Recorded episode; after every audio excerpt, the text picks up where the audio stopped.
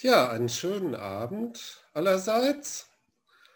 Wunderbar, euch alle wieder zu sehen und äh, mit euch zu praktizieren.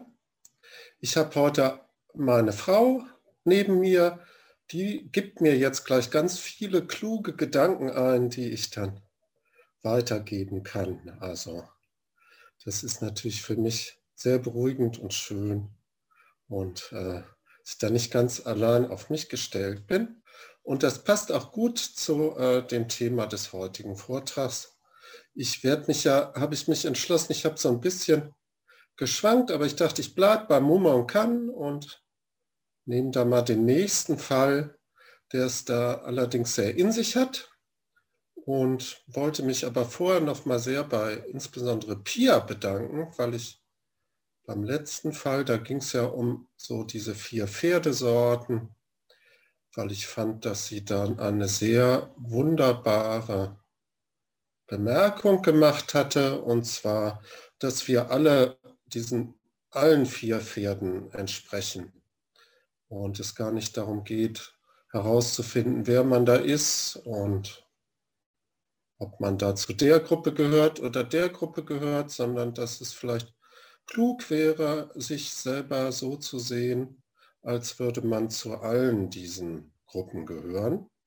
Und da wollte ich mich nochmal sehr für bedanken. Die anderen Beiträge waren natürlich auch fantastisch und kann ja immer nur einen raussuchen und ähm, gucken wir mal, wie es heute so klappt. Ich habe heute mitgebracht also wirklich für mich auch eine Überwindung, muss ich sagen. Ich habe dann doch wieder zurückgeschaut, den Fall 6 des Mumankan. Und zwar ist das der Fall, Buddha hält eine Blume hoch. Ich lese den dann erstmal vor. Also, eins zu alter Zeit, als der Welterhabene auf dem Geierberg Rakuta weilte, hielt er eine Blume hoch, drehte sie und zeigte sie der Versammlung. Da verharrten alle im Schweigen. Nur der ehrwürdige Kasyapa begann zu lächeln.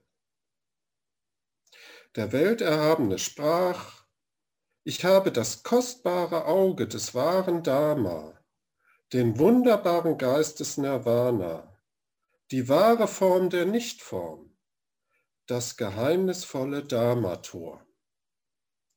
Es hängt nicht von Buchstaben ab, sondern wird auf besondere Weise außerhalb aller Lehren übermittelt.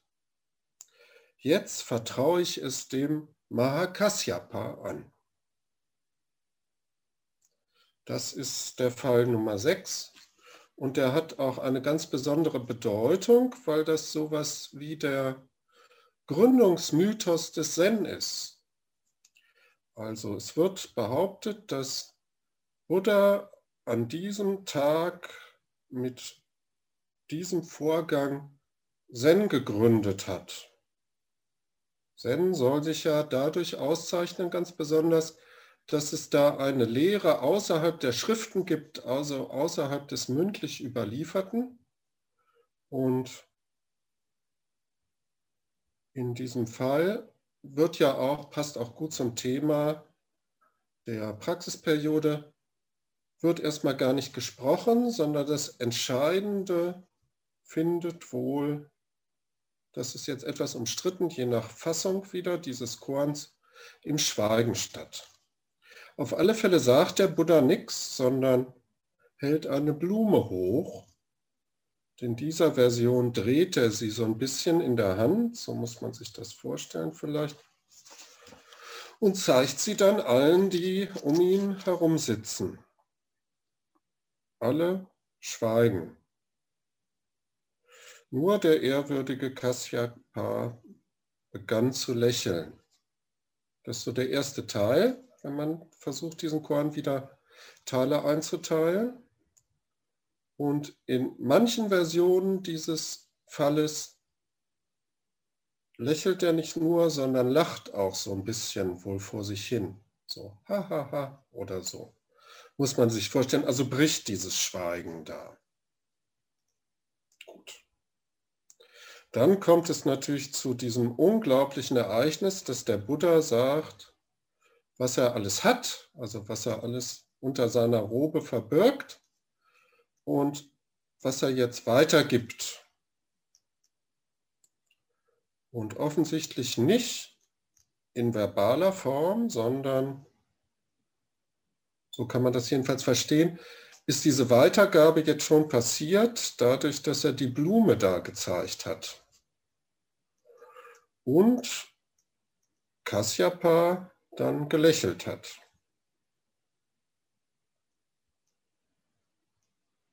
Tja. Das nennt sich so in der Tradition äh, Lehren durch Präsentation, also durch Zeigen. Also das ist ein Fachausdruck wohl auch im Zen und in vielen dieser Koans und Lehrbeispiele, die wir da kennen, wird der Dharma nicht dadurch ausgedrückt, dass man irgendwas Kluges sagt, sondern dass man irgendwas macht oder zeigt. Also es werden da ja zum Beispiel auch häufig sehr gerne Fliegenwedel hochgehalten. Also es gab da früher ja noch viele Insekten wohl in den Klöstern. Ein Problem war, wie man die sich vom Leib hielt und die Äbte zumindest hatten so Fliegenwedel und es gibt sehr viele Fälle, in denen halten die dann so einen Fliegenwedel hoch. Also auch ähnlich zu dieser Blume. Die meisten dieser Szenen finden ja nicht im Freien statt, aber das gibt es auch. Es gibt dann da auch so Fälle, wo jemand beim Geruch einer Pfirsichblüte eine Dharma-Übertragung hat, zum Beispiel. Noch etwas komplizierter, weil da in diesem Fall, glaube ich, gar keine weitere Person beteiligt ist, sondern nur ein Pfirsichbaum, also dieser Pfirsichbaum dann den Dharma quasi überträgt und der Betreffende dann spontan in so einen Vers ausbricht, in dem er zeigt, dass er jetzt nach Jahrzehnten der Übung, also wieder ein schwieriges Pferd, endlich etwas begriffen hat. Also erstmal, wenn man diese Geschichte hier so mitkriegt, ist das eine wunderbare Geschichte. Also Buddha sitzt da im Kreis aller Leute und alles sehr schön und zeigt eine Blume. Wunderschön, also eine Blüte wahrscheinlich ist damit gemeint, hauptsächlich. Und also ein wunderschönes Wesen und zeigt die und alle sind ganz ehrfürchtig auch. Und damit wird dann der Dharma auf eine wunderschön poetische Form, könnte man sagen, an Mahakasyapa übertragen. Ja, also, so der erste Exkurs jetzt mal, den mache ich ja gerne. Da wollte ich etwas zu dem Geierberg sagen, weil der Geierberg ist so ein eine Art Hügel wohl in Magadha oder in der Nähe von Magadha, einem alten Königreich. Heute ist das Bihar in Indien. Man kann diesen Berg oder diesen Hügel weiter besuchen, wo Buddha gesessen haben soll oder nach manchen Erzählungen auch heute immer noch sitzt. Und es wird behauptet, dass auf diesem Geierberg also nicht nur diese Szene stattgefunden hat, sondern da soll auch das Herz Sutra übertragen worden sein. Also auch sehr wichtig für Senner oder Menschen, die sich mit Zen beschäftigen, weil das ist ja nun wirklich eins der wichtigsten wahrscheinlich Schriften oder Worte, Gedichte, wie man es immer sehen möchte, ähm, die wir da haben und auch regelmäßig rezitieren. Da soll aber auch das Lotus Sutra übertragen worden sein, also auch wieder auf diesem Geierberg. Und man könnte jetzt natürlich auch annehmen, dass sich vielleicht bei dieser Übertragung auch um so eine ähnliche Übertragung auch eine Blume, Lotus, sehr schöne Blume, die ja auch dafür bekannt ist. Das ist auch wirklich, glaube ich, eine Lehrrede, die der Buddha schon selber benutzt hat, also wächst aus dem Schlamm empor, kommt dann aus der Wasseroberfläche empor, die Blüte öffnet sich und dann ist da diese wunderschöne Blüte, die so die Frucht der Übung auch repräsentiert. Also zumindest so eine Parallele zu diesem Blumenhochhalten. Auch sehr schön und sehr harmonisch. Und dann habe ich mal geguckt, wann diese Geschichte hier entstanden ist. Buddha hält eine Blume hoch. Tja, das ist leider wieder so ein bisschen enttäuschend, weil die ähm, Geschichte, die erste Erwähnung ist aus dem Jahr 1036. Also das ist mit hoher Wahrscheinlichkeit wieder keine Originalgeschichte des Buddha, so in dem Sinne, die der Ananda vielleicht dann weiter überliefert hat, sondern es spricht vieles dafür, dass sie zumindest erst sehr spät aufgeschrieben worden ist und vielleicht auch was Chinesisches ist. Also da ist sie jedenfalls, findet man sie zuerst. Und in dieser Beziehung zum Zen könnte man natürlich dann denken, naja, ist so eine Geschichte, Hagiografie oder Hagiografie nennt man das.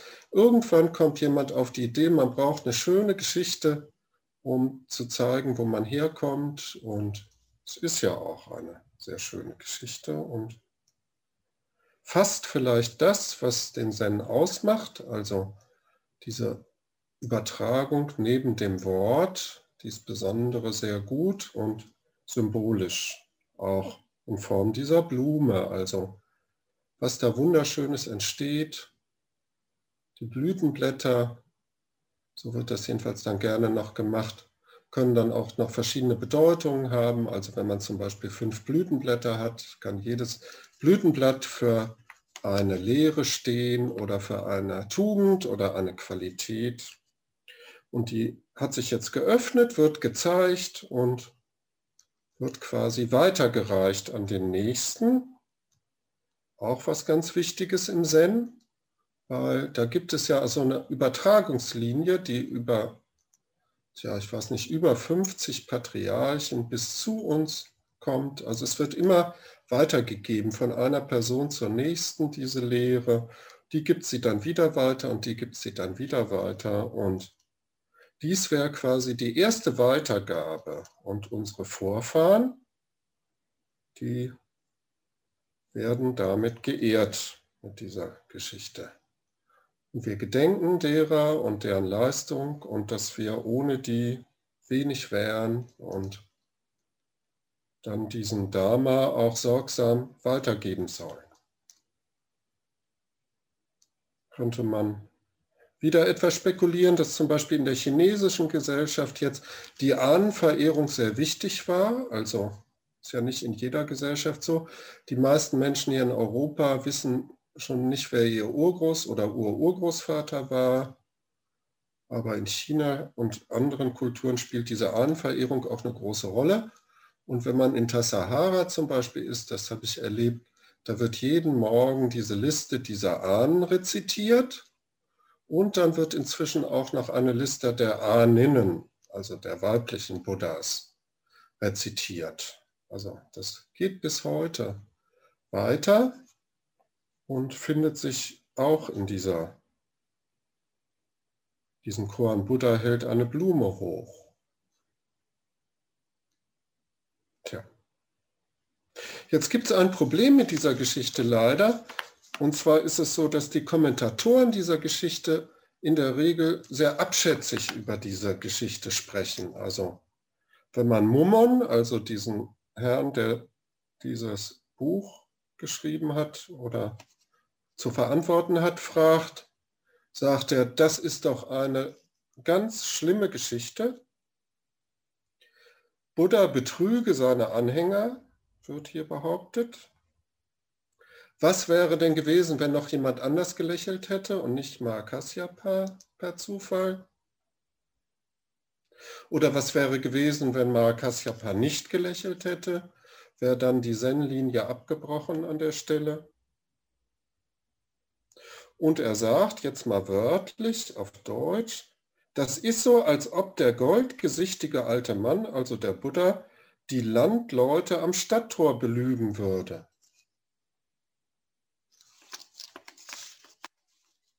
Einerseits. Andererseits, wenn das alles nur eine Lüge wäre, warum soll Buddha dann gesagt haben, dass er den Dharma dem Mahakasyapa anvertraut? Und historisch ist das ja auch so gewesen. Also Mahakasyapa war jedenfalls der Nachfolger von Buddha. Faktisch, also er der nächste, erste Patriarch des Buddhismus, jetzt unabhängig vom Zen auch, auf alle Fälle. Also er ist die Person gewesen, die quasi den Sangha geleitet hat, als der Buddha gestorben ist. Und er hat diese Aufgabe interessanterweise bekommen, weil er so besonders ernsthaft war, behauptet man von ihm, sich an alle Regeln immer gehalten hat, sehr streng praktiziert hat.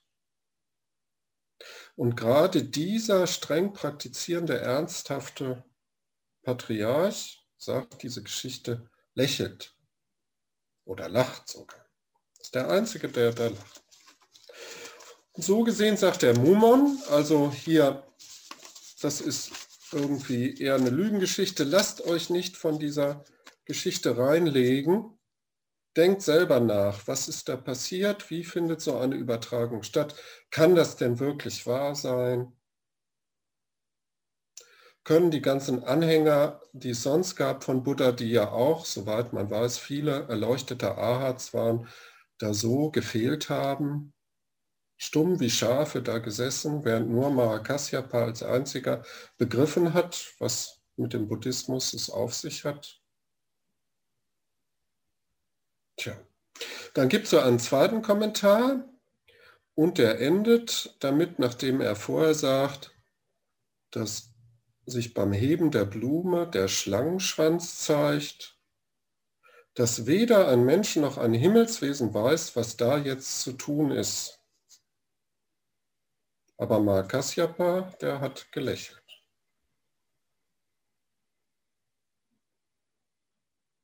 Und je mehr ich mich damit beschäftigt habe, natürlich, wie das so ist und auch sein soll, desto mehr kommt man in Verwirrung, weil man kann jetzt immer weiter nachdenken und dann fällt einem noch dieses ein und dann fällt einem noch jenes ein und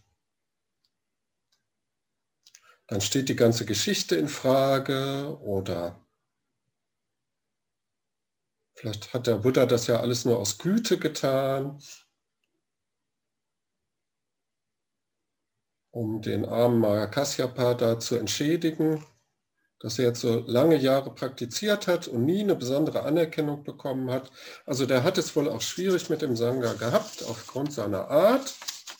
Vielleicht brauchte der jetzt eine besondere Belohnung. Tja, ich weiß es dann. Gerade bei diesem Koan muss ich sagen, also mit vielen anderen Koans komme ich gut zurecht und habe große Freude daran, aber das bringt mich so ein Bedrängnis. Weil ich will einerseits nicht schlecht über den Buddha reden und andererseits kann man ja wirklich behaupten, dass es irgendwie unfair ist und auch nicht dem Sinn des Buddhismus entspricht, dass der Dharma einer Person übertragen wird und allen anderen nicht. Das hätte für uns alle ja die fatale Konsequenz, dass wir so ähnlich etwas wie das für die Zeugen Jehovas behauptet wird, 100.000 kommen in den Himmel und dann wird die Tür zugemacht. Und alle anderen müssen draußen bleiben. Also sowas möchte man jetzt ja nicht annehmen, dass das jetzt der Sinn und das Prinzip des Zen ist, dass immer nur einer den Dharma übertragen bekommt und alle anderen gehen leer aus.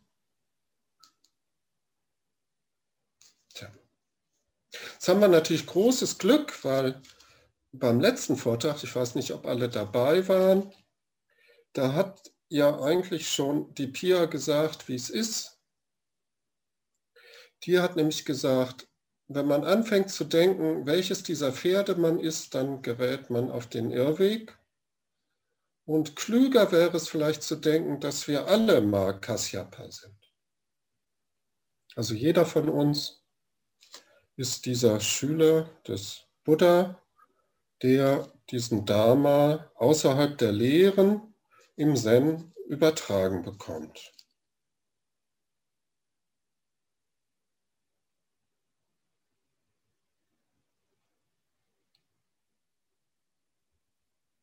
Und dann müssten wir uns eigentlich nur noch darüber freuen, dass wir den da erhalten und kennenlernen dürfen. Und das ist ja wohl auch so.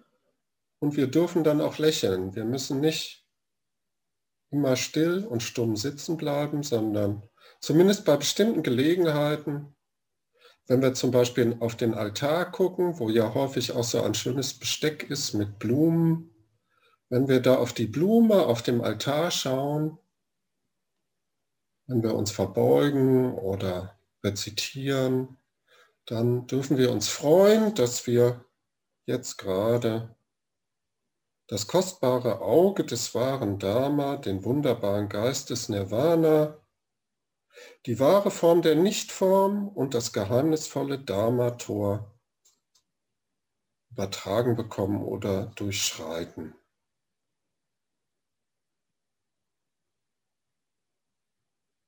Aber wir können wahrscheinlich auch wie alle anderen still bleiben. Und die wird das genauso betreffen wie den Mahakasyapa. Das finde ich schon mal eine sehr schöne Form, mit diesem sehr schwierigen Koran umzugehen. Und so wird das ja, glaube ich, auch praktiziert. Jedenfalls wird behauptet, dass es derzeit hunderte realisierte Lehrer gibt, Zen-Lehrer auf der Welt, nehme ich mal an. Und alle haben so eine Dharma-Übertragung bekommen. Und ich hoffe auch, dass die sich jetzt nicht miteinander alle streiten, wer denn der Patriarch ist und wer nicht. Und ob nur Männer Patriarchen sein dürfen oder auch Frauen. Und also so gesehen, wenn man die Schlange hinten am Schwanz packt dann und rauszieht, dann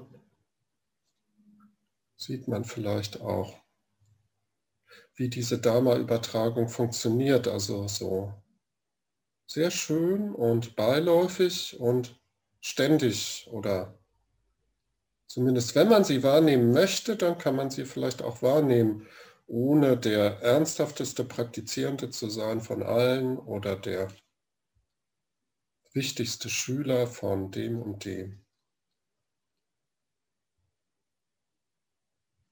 Da könnte man also an der Stelle sagen, man bricht jetzt die heutige, ja, den heutigen Vortrag ab aber äh, ganz so einfach ist es natürlich nicht, weil jetzt hat man schon viele Probleme gelöst und viel über das Wesen der Dharma-Übertragung gelernt. Jetzt bleibt aber natürlich noch das Problem, wie ist es denn mit den Leuten, die kein Zen praktizieren? Weil dies ist ja zumindest laut dieser Geschichte der Ursprung der Übertragung, die das Besondere des Sens ausmacht wo außerhalb aller Lehren oder Worte übermittelt wird. Und vielleicht sollte man einfach auch noch den nächsten Schritt tun, nämlich auch das sollte man vielleicht freundlich lächelnd betrachten und sagen, he, he, he, der Dharma wird auch alle anderen betreffen und auch an alle anderen auch außerhalb der Lehren, vielleicht auch innerhalb der Lehren übermittelt. Also mit und ohne Worte. Das findet ständig statt und es ist eher unser Wahrnehmungsproblem oder die Enge unserer Gedanken, die dazu führt, dass wir ein Problem damit bekommen und danach versuchen, was nur in ganz seltenen Momenten einzelnen Leuten zuteil wird, sondern vielleicht ist es was, so würde Dogen das vielleicht auch zumindest in seiner frühen Zeit sehen, was ständig allen widerfährt. Und wenn man es wissen will, dann kann man es auch lernen, wie man es mitkriegt. Und selbst wenn man es nicht wissen will und nicht mitkriegt, selbst dann passiert es einem. Also diese Übertragung. Die wahre Form der Nichtform. einige von äh, unserem Sangha behaupten ja auch, habe ich jedenfalls so über die Jahre mitbekommen, dass sie sowas oder sowas ähnliches allerdings auch schon mal erlebt haben. Also mir ist das mindestens auch einmal passiert, da saß ich da mit Kobun, da komme ich am Ende meiner Vorträge dann doch immer wieder hin, saß ich da mit Kobun in einem Session und dann erzählte Kobun was über Mahamudra. Und ich will jetzt nicht spekulieren, aber ich habe irgendwie bislang noch niemanden gefunden, der sagte, er hätte da auch gesessen und Kobun hätte was über Mahamudra erzählt. Und es gibt auch andere Mitglieder unseres Sanghas, die berichten, dass sie so komische Erlebnisse hatten. Das kriegt man ja vielleicht gar nicht so mit. Man erfährt da eine Lehre oder hört zumindest eine Lehre oder glaubt, eine Lehre mitgeteilt zu bekommen, aber irgendwie ist es schwer auszumachen, weil andere Leute sagen, nö, also ich war auch dabei und habe da nichts von mitgekriegt oder vielleicht haben die ja zur selben Zeit eine ganz andere Lehre übermittelt bekommen oder erfahren oder erlebt. Und das soll jetzt auch nichts Besonderes sein, weil wenn man jetzt an der Stelle wieder zu Dogen zurückkehrt, der Dogen hat auch ein wunderschönes Kapitel über eine Blume geschrieben, die Blume des Himmels oder die Blume der Leerheit. Und die ist mit einem Wort bezeichnet, die äh, traditionell für eine Augenstörung, also eine Behinderung oder eine Illusion verwendet wird. Also diese Blume hat den Namen Illusion und sie erscheint im Himmel, hat bei Dogen jetzt auch einen anderen Zweck, also um eine Lehre zu übermitteln über die Leerheit wohl, aber sie sagt auch viel über die Lehren aus, die wir so empfangen und den Dharma, den wir empfangen. Dogen behauptet, dass es Dharma-Übertragung nur geben kann, wenn man sich Illusionen macht.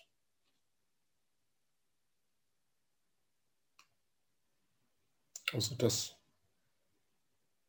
Dharma-Übertragung quasi im Samsara stattfindet und Erscheinungsformen, wie zum Beispiel eine Blume nutzt, um die Wahrheit zu vermitteln. Und wie diese Übertragung dann stattfindet und welche Erscheinungsform da benutzt wird, das ist halt sehr vielfältig und kann dann auf sehr unterschiedliche Arten und Weisen betreffen. Und das finde ich wird in diesem Fall, Buddha hält eine Blume hoch, sehr deutlich und sehr schön übermittelt.